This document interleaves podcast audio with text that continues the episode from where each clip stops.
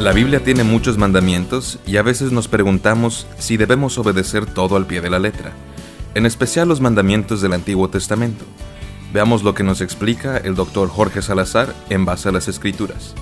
Hay que recordar que en el Antiguo Testamento había tres tipos de leyes. Las leyes ceremoniales, que son las que leemos acerca de lo que podían comer, de las fiestas, del día de reposo, etc. Las leyes civiles, que eran las leyes que gobernaban a Israel como nación y estipulaban cómo reparar los daños a terceros. Y estaban las leyes morales, es lo que conocemos como los diez mandamientos y que básicamente conforman el estándar moral de Dios. Las leyes civiles eran exclusivas para la nación de Israel y no son obligatorias para los cristianos. Eran obligatorias para los israelitas. A nosotros nos sirven como una referencia del carácter de Dios. Por ejemplo, esta ley les dice a los israelitas que no deben exigir intereses si prestan dinero a sus compatriotas o que si dañan el bien de alguien lo paguen cuatro veces más. Las leyes ceremoniales apuntaban a la redención en Cristo, de manera que las fiestas, los sacrificios, las leyes de los alimentos y todo eso era una representación de lo que haría Jesús al venir a la tierra.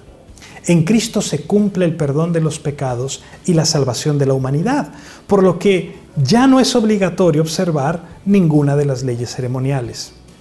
Jesús justificó a sus discípulos por no cumplir con estas normas cuando recogieron espigas en el día de reposo o cuando no cumplieron con el lavamiento ceremonial de las manos antes de comer.